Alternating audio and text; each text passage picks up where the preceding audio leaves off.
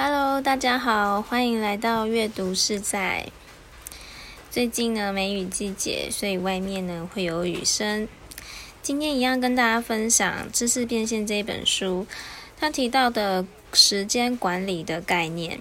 那这个方法呢，蛮好的，因为其实我们每天呢都有很多事情要做，也有很多时间呢在不知不觉当中浪费了。所以作者他的方式是。前一个晚上，或者是当天早上，花个十分钟规划自己当天的行程，要完成的任务或是目标有哪些？有些可能是小，就是时间花的比较少的，他把它用一个青蛙的大小来做区别。比如说，一小时以内可以完成的事情，就是小青蛙。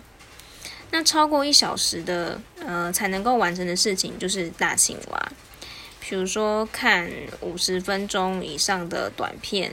电影啦，或是阅读。如果你是一个学习者的话，你会希望每天可能花一到两小时阅读某一本书的某一个章节。这个阅读呢，就会是一个大青蛙的一个时段。那小青蛙呢，比如说回回留言啊，如果你有在经营社群的话，或者是录音，或者是写日记等等。可能在一个小时以内呢，能够完成的事情，那这个就是所谓的小青蛙。规划好一天当中要做的事情，然后区分什么事情是大的，什么事情是小的之后，他就会开始着手进行。那因为他是成型人，早上五六点就起床了，所以对他来讲，早上呢会有很大块的时间可以先完成一个大青蛙。那他给的建议也是一样哦，就是我们。